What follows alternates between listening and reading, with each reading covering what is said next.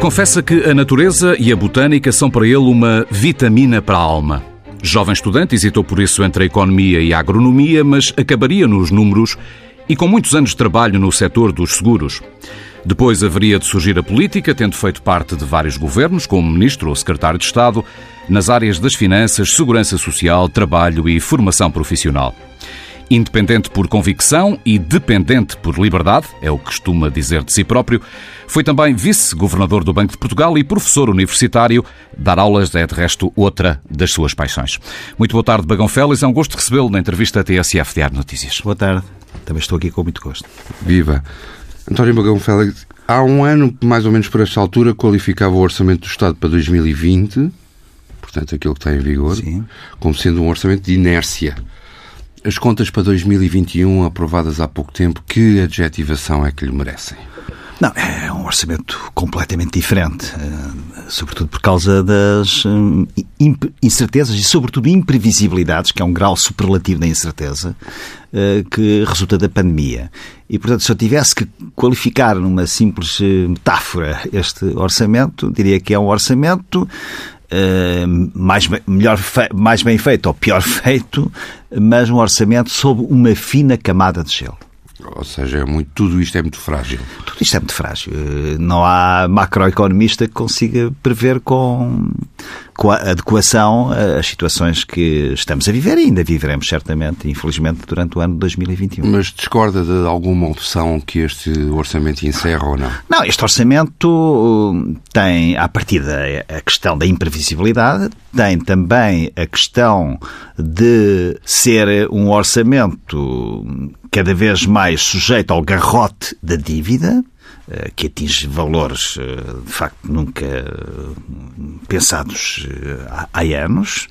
E, por outro lado, é um orçamento que tem que fazer frente do lado da despesa e do lado da receita, com menos receita e com mais despesa, à situação de combate à pandemia e das suas consequências na economia e na sociedade tem também um, um, constrangimento que resulta de ser um orçamento de um governo minoritário e, portanto, sujeito a discussões de retalho, hum, não digo aqui retalho no sentido depreciativo, que isto é medidas uh, avulsas, que por sua vez uh, tendem a desvirtuar eh, o orçamento como um todo, concorde ou não se concorde com ele. Isto é, há alguns pecados originais e, e que de algum modo ultrapassam a vontade dos, dos seus proponentes e, e também dos seus opositores. Um desses casos poderá ser o salário mínimo nacional. Concorda com o aumento do salário mínimo e no montante cedido pelo Governo, 30 euros para os 665 euros mês? Essa a questão do salário mínimo é, é uma questão que não é fácil ter uma posição uh, a preto e branco. Uh, e não tenho uma perspectiva manicaísta. Aliás, não tenho perspectiva manicaísta em quase nada, porque o manicaísmo é, é uma doença da, das sociedades que deve ser combatida, não é? Por um lado, é indiscutível que o aumento do salário mínimo, quando o salário mínimo está em, 500, em 635 euros e passa para 665, qualquer pessoa com o mínimo de bom senso e sensibilidade social e humana não pode estar contra. Porque são valores baixos, nós sabemos que são. Não é? Isto é o primeiro ponto. Eu sou a favor do aumento do salário mínimo nacional enquanto uh, não se atingirem valores uh, que respeitem integralmente a dignidade das pessoas, dos trabalhadores, e que dê a, a, possibilidade de ter um modo de vida que permita, por exemplo, aumentar a possibilidade de haver filhos numa família, de haver melhor educação, isto é, que possa não só eh, satisfazer as necessidades essenciais de qualquer família ou pessoa, mas possa ir um pouco mais além. Isto é o primeiro ponto. Mas do outro lado temos as empresas a dizer que não conseguem bem, suportar isso. Quanto ao segundo ponto, hum, há a questão uh, das empresas não suportarem. Neste momento, até podemos dizer que há uma inoportunidade porque as empresas estão, muitas delas estão perto da, do seu óbito ou a, a, a lutar com dificuldades uh, bastante elevadas. Um, quando não havia a questão da pandemia, eu costumava dizer, e agora tenho de ter alguma cautela em dizer isto, mas costumava dizer que uh, quando as empresas não aguentam um salário mínimo de 500 ou 550 euros, algumas delas são ficções de empresas. Porque a empresa uh, é uma. Uh, por um lado há capital, por outro lado há trabalho, uh, e o trabalho tem que ser. tem que ter regras de, de, de, de mínimos aceitáveis. E, e esses mínimos aceitáveis têm que ser compagináveis com a sustentabilidade de qualquer empresa. Agora, evidentemente que este ano uh, há essa uh, questão de, de, da pandemia, das dificuldades das empresas. Há alguns apoios que, tanto quanto sei, ao nível da taxa social única. Quer dizer, porque sabe-se que o Governo vai compensar as empresas Sim. por esta despesa adicional um, através da, da, taxa social única, uh, devolvendo parte da TSU. Na prática, isto significa que serão os contribuintes a pagar, mesmo parcialmente, este aumento do salário mínimo? É uma leitura correta? A medida é transitória, não é? Temporária. Não é? E temporariamente eu compreendo. Se fosse para sempre, não fazia sentido. Não é? E aí a sua a, a, a, resposta à sua questão era afirmativa. As empresas têm que subsistir numa economia de mercado, uma economia social de mercado. Agora, há, há, dois ou três fatores que eu ainda gostaria de restar sobre a questão do salário mínimo. O primeiro é que, de acordo com estatísticas, não deste ano, obviamente, mas salvo erro, 2017, eh, cerca de 45% das novas contratações fizeram-se por salário mínimo. Que se aproxima cada vez mais do salário Segunda médio. Segunda consequência, a convergência cada vez mais entre o salário mínimo e o salário médio. Há, em 2010, 2011, portanto há cerca de 10 anos, o salário mínimo correspondia a cerca de 50% do salário médio. E as estatísticas de 2018 dizem que está em 60%. Bem, estamos, o cerca... aumento do salário mínimo está a fazer baixar a não. média das remunerações, é isso? Não, não, não. O aumento do salário mínimo existe. Sim. Simplesmente os salários para além do salário mínimo não sobem. Não evolui. E, portanto, aproximam-se, convergem. É uma convergência que é boa por um lado, aumenta o salário mínimo, mas é má por outro, que não aumenta os salários uh, tanto uh, acima do salário mínimo. Isso tem consequências ao nível, por exemplo, da, de uma economia de mérito onde o salário seja uma forma de distinguir a produtividade, a competência, a qualificação. E nós estamos a falar em termos brutos. Em termos líquidos, essa convergência ainda é maior. Líquidos de impostos. E, portanto, este é um ponto que merece reflexão, sobretudo quando uma das nossas batalhas fundamentais, se não direi mesmo a fundamental a travar, é a batalha da produtividade. Contas da Segurança Social, foi ministro, teve esta tutela, é um dossiê que domina. À luz do que tem sido gasto em apoios resultantes do combate à pandemia, sente-se que eh, há motivos para estarmos preocupados com as contas da Segurança Social ou, ou, ou não, no seu entender? Não, há, há, motivos para estarmos preocupados com as causas que levam a maiores gastos da Segurança Social. Agora, a Segurança Social, o Estado Social, também existe justamente para acorrer a situações de desigualdade e de, e de, e de grande dificuldade social em momentos de crise. É a lógica é do seguro, isso, ou seja, há sinistros, é, sinistros no sentido segurador do termo, hum. há eventualidades, para utilizar a expressão técnica da segurança social, eventualidade do desemprego, eventualidade de, de, de, estar em casa, de estar junto dos filhos, eventualidade de hum, questões de layoff, tudo isso, não é? Levam a que haja mais gasto segurança social, mas eu direi que ainda bem, é porque temos esse sistema e esse sistema existe também para isso, não é? Não me preocupa, portanto. Só me preocuparia se fossem tomadas medidas que prejudicassem eh, as necessidades a médio e longo prazo. Creio que esperemos todos que não seja o caso, e sendo assim, não estou preocupado, pelo contrário, estou, eh, não direi satisfeito, mas estou consolado com a ideia de termos um sistema social que pode e deve combater as situações de dificuldade por que as pessoas passam. Outro tema diferente, novo banco, tem sido muito crítico com, com, em relação à necessidade de estar, estar constantemente Sim. a financiar aquilo. Concorda com o travão que foi metido este ano no Orçamento de Estado? Acha que um contrato de Estado entre o Estado e o novo banco pode ficar dependente da possibilidade de haver uma maioria que aprova um orçamento retificativo ou não? Como é que vê esse, esse problema? Eu, se fosse deputado, uhum. decidiria abster-me de modo a que não, fosse, não houvesse essa norma travão. Ou abster-me ou votar contra, se fosse o caso. Dependeria da situação. Embora a minha posição fosse mais de abstenção. Por duas razões. Portanto, só para ficar claro, é contra a norma travão. Sim. Ok. Sou. E porquê? Uh, sou contra a norma travão porque o Estado tem que se comportar como uma pessoa de bem. a ética pública é anda pelas ruas da amargura. Vemos agora, aliás, a questão de, da morte do ucraniano, é? em que o Estado foi verdadeiramente indigente e onde também os, os membros uh, políticos, neste caso um, um, membros de, do governo, uh, acham que a responsabilidade do Estado se extingue no domínio técnico. Não, a responsabilidade do Estado também implica responsabilidade política. Uh, e, e, isso penso que é importante. Aqui também há responsabilidade política. O Estado, bem ou mal, em meu entender, mal, fez um contrato uh, uh, no anterior governo de António Costa para hum, vender ao, ao Lone Star 75% do banco. E, na meu entender, mal, abriu a porta escancaradamente a cerca de 4 mil milhões de euros de um banco que se dizia que já tinha deixado todas as imparidades do lado do banco mau, enfim, todas essas coisas, todas essas falácias que uh, nos uh, atiram para dizer que os contribuintes não pagam. No fundo, os contribuintes, uh, no fim, os contribuintes pagam tudo.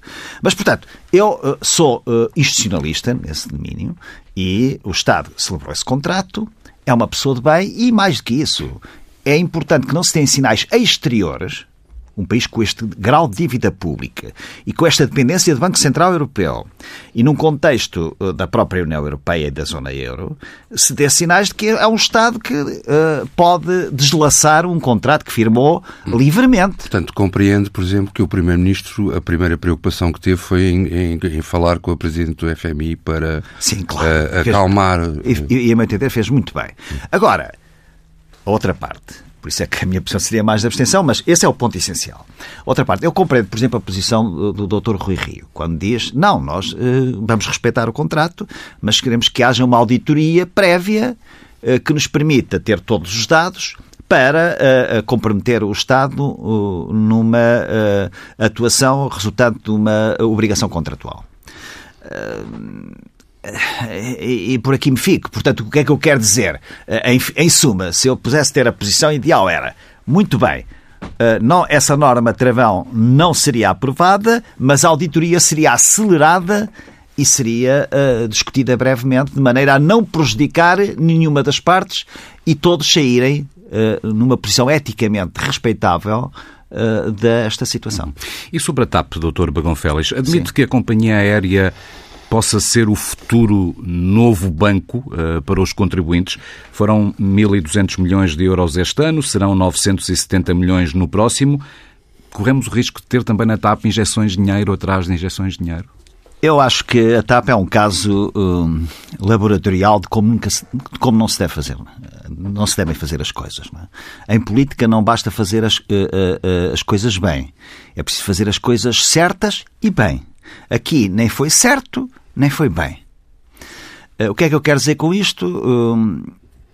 Eh, a privatização nos modos que foi pareceu-me uma privatização um bocadinho, um pouco, alguma parte hum, eh, inadequada, designadamente os parceiros, ou alguns parceiros estrangeiros que foram considerados. Via-se mesmo que eram parceiros, não é preciso estar, basta nós cheirarmos um bocadinho o ambiente e perceber que, eh, não direi que sejam parceiros de toca e foge, mas com um comprometimento relativamente ténue.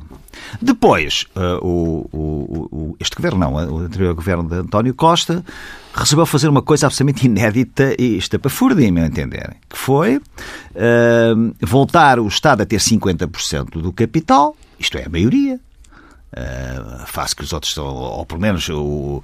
Uh, um, maioria relativa. Uma maioria, sim, mas uma maioria relativa de 50%, quando uhum. os outros uh, acionistas são, são disseminados, porque também há parte dos, dos trabalhadores, 5% do capital, uhum. salvo erro. No fundo, tem de facto a maioria, mas resolveu, tendo a maioria e, e ficando o, o, principal acionista, não interferir na gestão. Aliás, tivemos a questão dos bónus seletivos, que é o caso paradigmático de, de como o, o, o Estado disse: bem, nós ficamos com a parte importante mas a gestão não é nossa e, portanto, continua do lado dos privados, que é uma figura, de facto, estranhíssima. Bem, e depois houve todas essas consequências que resultam da pandemia, da crise sanitária e a aviação comercial é, além de um mercado uh, ferozmente competitivo, é um mercado que de facto ficou muito abatido com estas consequências. Uh, dito isto, uh, a questão que se coloca agora é a seguinte. Transformar a TAP numa TAP mais pequena, é? como já ouvi dizer, uma TAPzinha.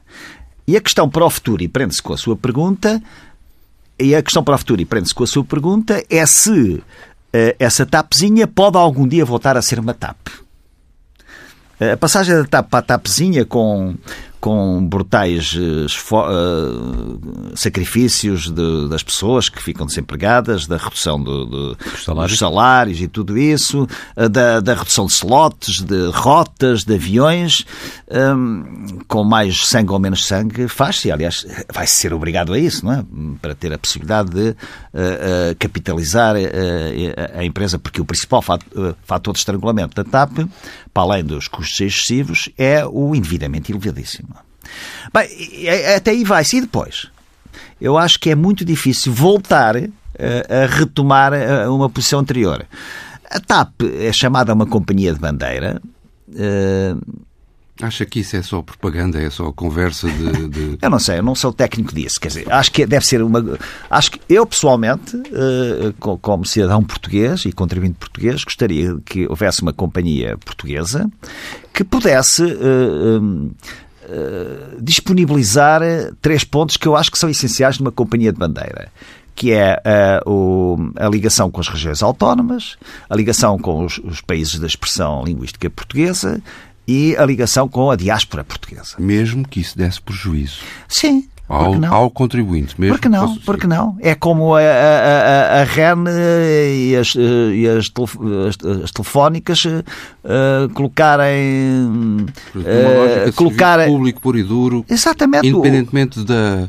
Sim, sim, sim, sim. Da porque, rentabilidade ou não. Porque senão, porque, uh, aí tem que haver alguma retificação da economia de mercado. É a mesma coisa que se fazer uma instalação elétrica num sítio onde uma aldeia onde vivem 10 pessoas. Hum. Evidentemente dá prejuízo económico económico. Mas isso não, essa bitola não é única, não é? Okay. É, e é nesse sentido, é nesse sentido que eu compreendo a ideia de companhia de bandeira. Uh, quanto ao resto, esse é um conceito que me parece que está cada vez mais uh, está cada vez mais enfraquecido, não é? Portanto, no, no, no, mercado uh, bastante bastante competitivo. portanto, no, no, seu entender, isto não passa por uma liquidação da empresa. Não, não passa por uma liquidação da, da empresa, mas é, o, é um risco que pode existir no futuro. É? Mas é um risco que decorre da própria gestão da empresa ou da, do contexto geral de pandemia em que mandou a aviação toda para o chão? É do contexto geral uh, da pandemia e do arranque pós-pandemia que vai ser ainda mais brutalmente competitivo, em que, naturalmente, a demografia empresarial das companhias de aviação se vai colocar. Umas uh, morrem e outras nascem. Repara bem que também não é, é nenhuma tragédia. A Suíça uh, acabou. A Sabena acabou. Uh, e a Bélgica e a Suíça não ficaram propriamente fora do contexto do, do, mercado competitivo e disponibilização de, de, rotas para os seus cidadãos. Ainda que em momentos diferentes. E só para é concluir, claro, se bem claro. entendemos, a pandemia é a gota d'água uh, que faz transbordar um copo que tinha vindo a acumular claro, sucessivos claro. erros, sim, quer sim, na privatização, quer no momento em que o Estado decidiu de novo uh, Não, assumir e, o, a investimentos feitos anteriormente, uh, em que para mercados enfim, que não seriam talvez os mais adequados, questão da manutenção no Brasil. Voltando questão... um bocadinho atrás, tínhamos uma TAP quisemos ter uma tapzona e Exatamente. corremos o risco de ter uma tapzinha. Não, essa, essa, Ou essa nenhuma. Já é, essa, Ou nenhuma. Essa já é uma certeza. E, portanto, a única dúvida é se essa tapzinha pode ultrapassar as barreiras e, de algum modo, ser uma TAP mais uh, sólida, uh, mais pequena uh, e, e, com, sem custos para as pessoas, porque isso é, de facto, um, uma questão que não se pode colocar sempre. Uhum. Mas, repare bem, eu não quero ser, de longe de mim, ser demagógico, acho que não, nem sequer gosto de, de, de, fazer análises eh, descontextualizadas. Mas o, o valor que disse, relativamente à TAP, cerca de 3 mil milhões de euros, não é? Uh, nesta fase, atenção, já não se conta para trás, nem para a frente. Mas estes 3 mil milhões são superiores ao conjunto dos valores disponibilizados para hum, hum, favorecer as empresas em dificuldade no nosso país, no domínio da restauração, no domínio do turismo, no domínio do... Quer dizer, só a TAP leva mais do que toda a economia junta. Uh, e, portanto, nós temos o direito, além do dever, mas temos o direito de nos questionar. Mas como é que é isto?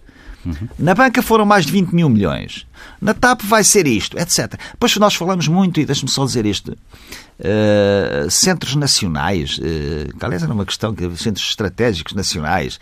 Mas então, Sim. cimentos não há, eletricidade não há, redes elétricas não há, banca não há, segurador, seguradoras não há, aeroportos não há.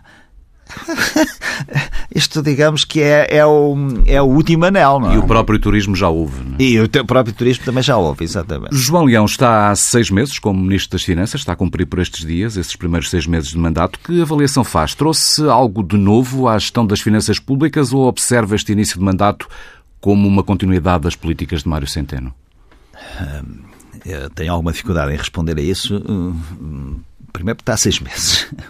Segundo, porque Há seis meses, mas já com um orçamento aprovado. Sim, claro, claro. Uh, segundo, uh, vendo do lado de fora, que é o meu caso, o, o, ministro, o atual Ministro das Finanças não uh, tem sido muito defensivo e, nas suas defensivo na sua na, na, mediaticamente falando, não é?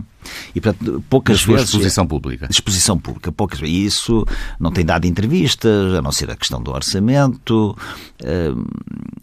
Eu creio que uh, o, o, atual Ministro das Finanças, no que se refere à parte orçamental, ele aliás era Secretário de Estado do, do orçamento, é uma pessoa que me parece tecnicamente muito habilitada.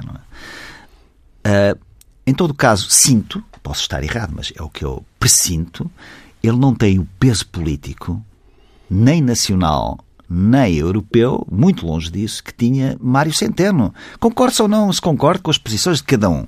Eh, isso nota-se, uh, uh, por exemplo, repare bem, nestas questões todas, do apoio às empresas, nestas questões todas relacionadas com as medidas para co combater os efeitos nefastos da crise. Temos visto o Ministro da Economia o Ministro da Economia e não tem havido nunca o Ministro das Finanças. Isso é revelador de que o seu peso eh, é, eh, é um peso menor e, evidentemente, a consequência de uma situação em que o Ministro das Finanças tem um peso menor é que a despesa pública aumenta. Pensa que o processo que conduziu à aprovação do Orçamento de Estado para 2021 ditou o fim definitivo da geringonça, daquilo que era a geringonça? Acha que é uma. Ou acha que a geringonça era neste momento uma, uma coisa coxa, mas não caiu? Digamos pois. assim. Perguntava-lhe também, em particular, como é que avalia o desempenho do PCP.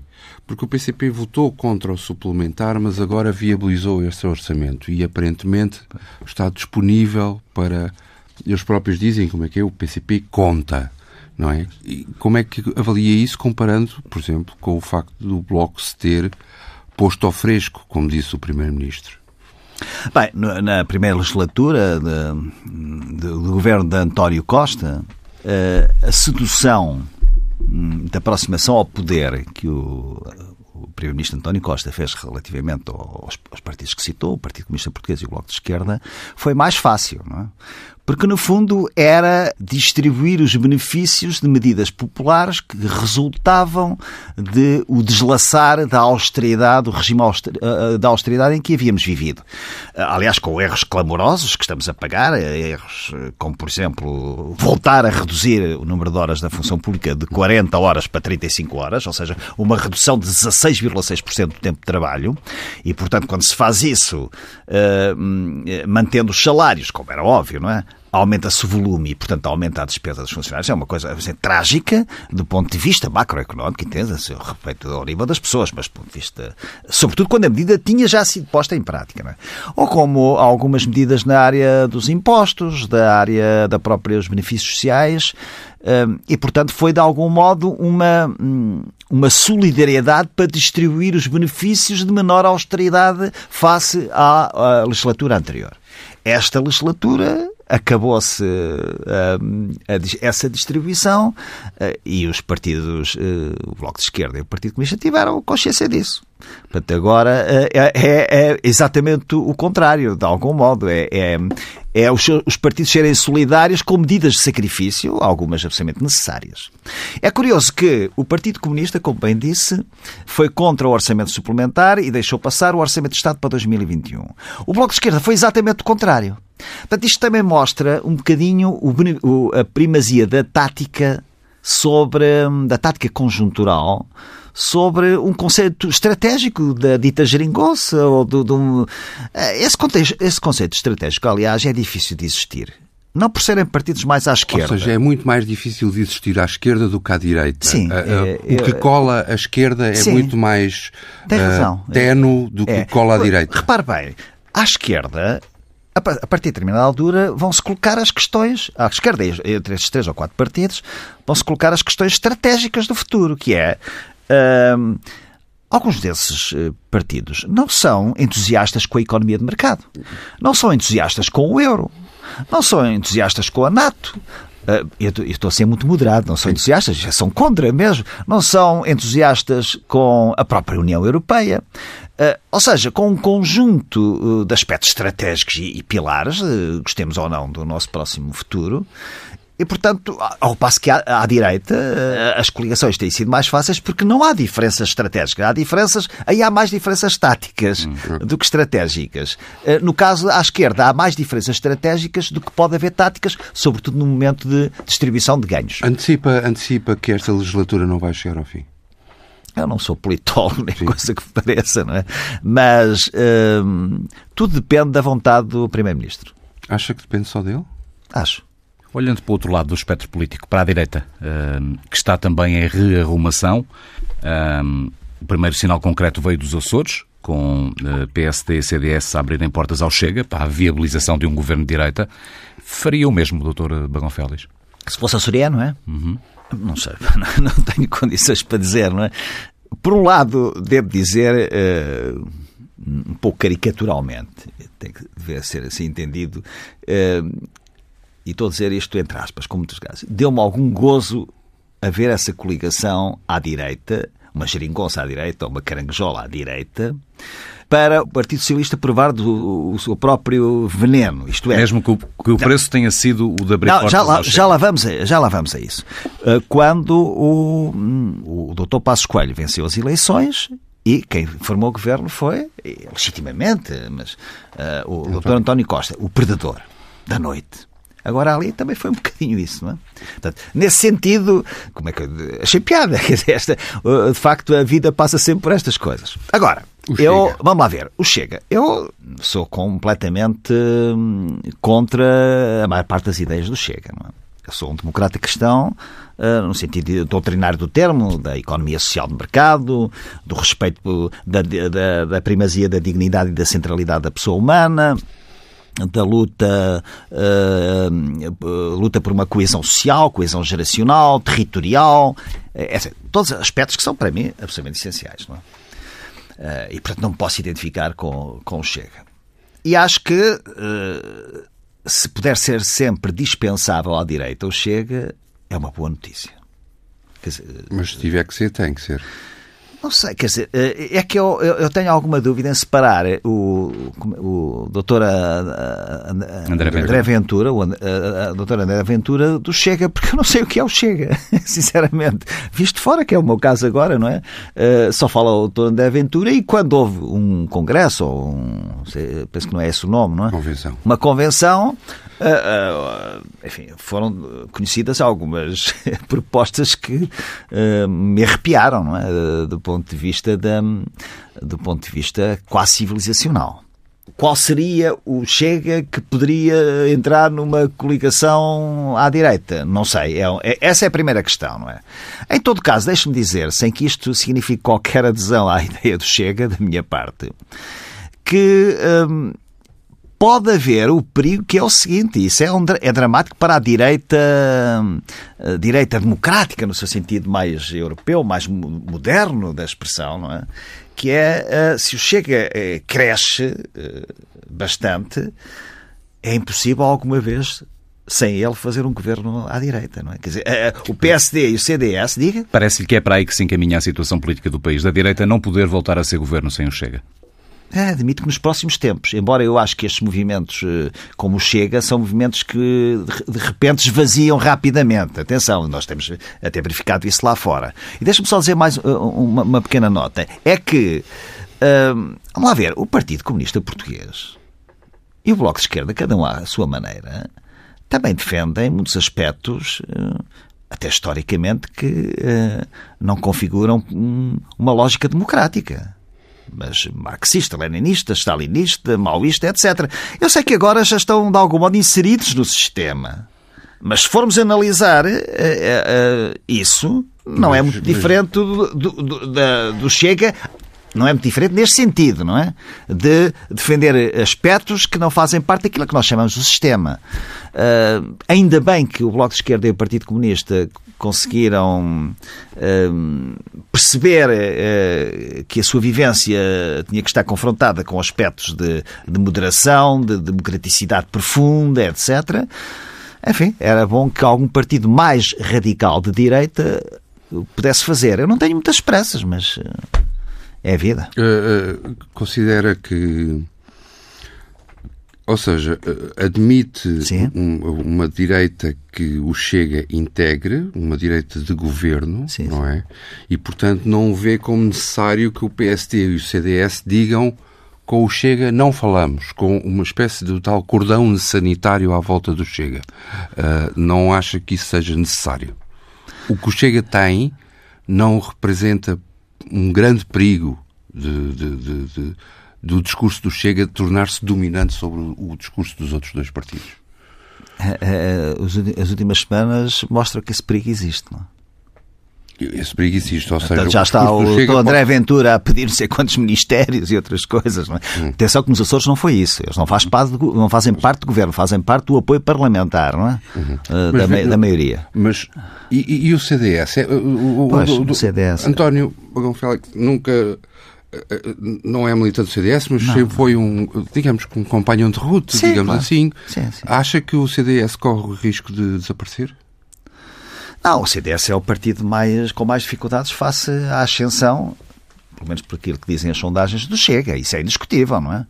Uh, e acho que uh, tem um, tem um problema, é que o discurso, o discurso do Chega é muito mais atrativo para pessoas completamente descontentes. Portanto, nesse sentido é facto populista, não é? Porque dá soluções fáceis para problemas difíceis.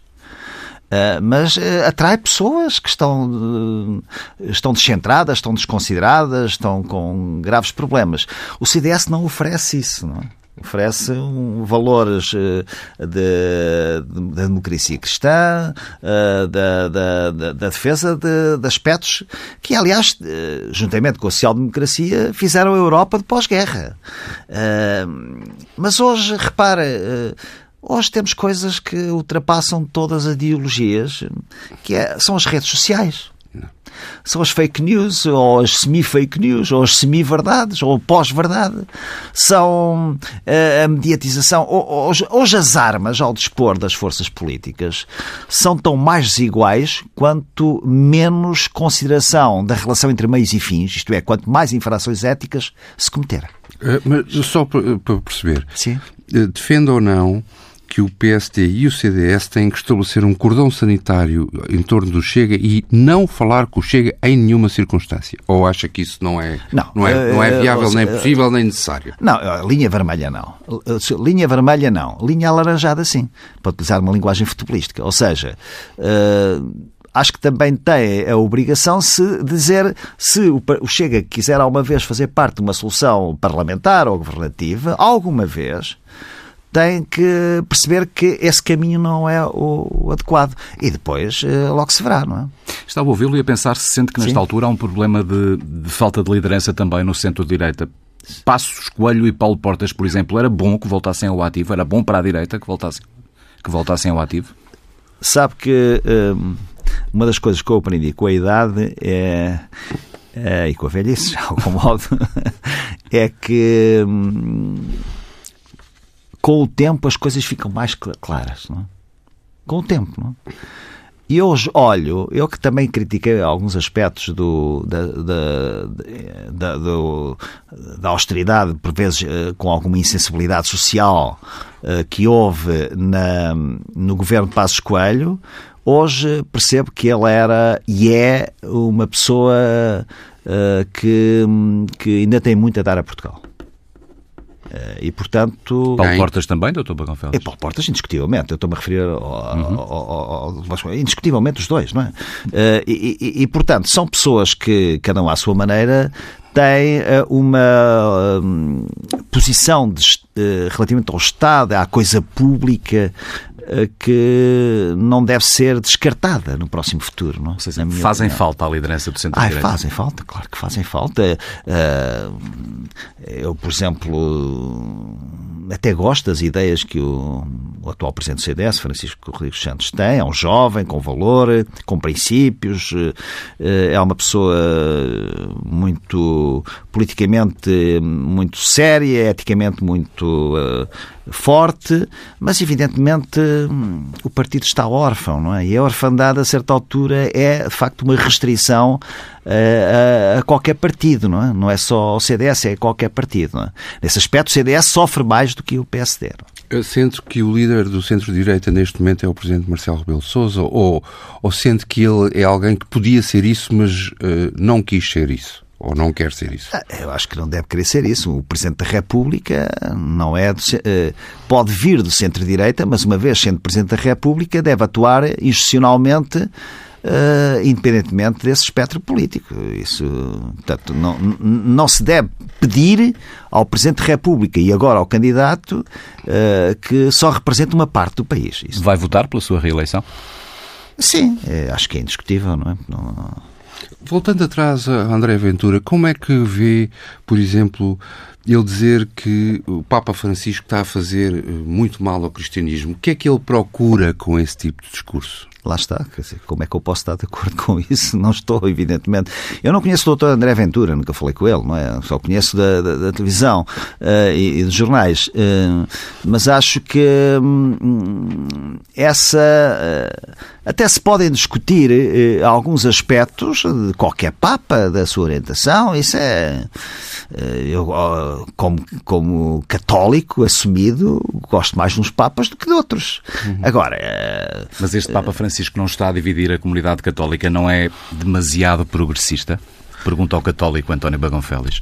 Não, eh, acho que se olhar para a doutrina social da Igreja, desde a Rero Novarum de 1891 até a, a, a Caritas in Veritate de, eh, de Bento XVI e agora as encíclicas do Papa Francisco, verifica que todo, tudo aquilo que o, o Papa, por exemplo, está a dizer sobre a relação entre a economia e a sociedade vem desde a primeira encíclica. E, portanto, indiscutivelmente que isso parece-me ser uh, um ponto uh, o ponto mais relevante. Agora, uh, quanto ao Papa Francisco, um, não só quanto a ele, embora aqui haja se perceba que há uma diferença grande entre o anterior Papa, Bento XVI, que eu apreciava muito, devo dizer, como teólogo, como uma pessoa de pensamento magistral, é? os seus livros, Uh, e o Papa Francisco, ele, como diz, vem do fim do mundo, vem da Argentina, portanto também temos que perceber a sua latinidade, e isso é bom para nós, até portugueses, mas um, por vezes hoje a Igreja, seu todo, tem tendência para. Um, ser, eh, ter eh, uma perspectiva, sobretudo política. Política no sentido mais uh, nobre, do termo. nobre do termo. Isto é muito temporal. Uh, eu, por vezes, acho que devemos uh, caldear um bocadinho a ideia do peso temporal com o peso espiritual. Ou seja, eu sou católico, sobretudo, e gosto de ter a, a palavra, a força da palavra, Uh, espiritualmente falando. Isto é para me salvar a alma. Significa que nesta altura entende que há demasiada política na liderança da Santa Sé? Às vezes já há essa tendência. Que é aproveitada mediaticamente, eu percebo isso, não é? Uh, há, há, aspectos que, por exemplo, eu leio um determinado tipo de, de opiniões e depois vou ler os próprios documentos do Papa e vejo que não é aquilo que lá está dessa maneira. Mas eu reconheço que é uma tendência, que é uh, enfatizar aspectos que às vezes, uh, fora de contexto, parecem mais hiperbolizados do que de outra maneira. António Bagão Félix, muito obrigado por ter vindo à entrevista da TSF Diário Notícias. E bom Natal.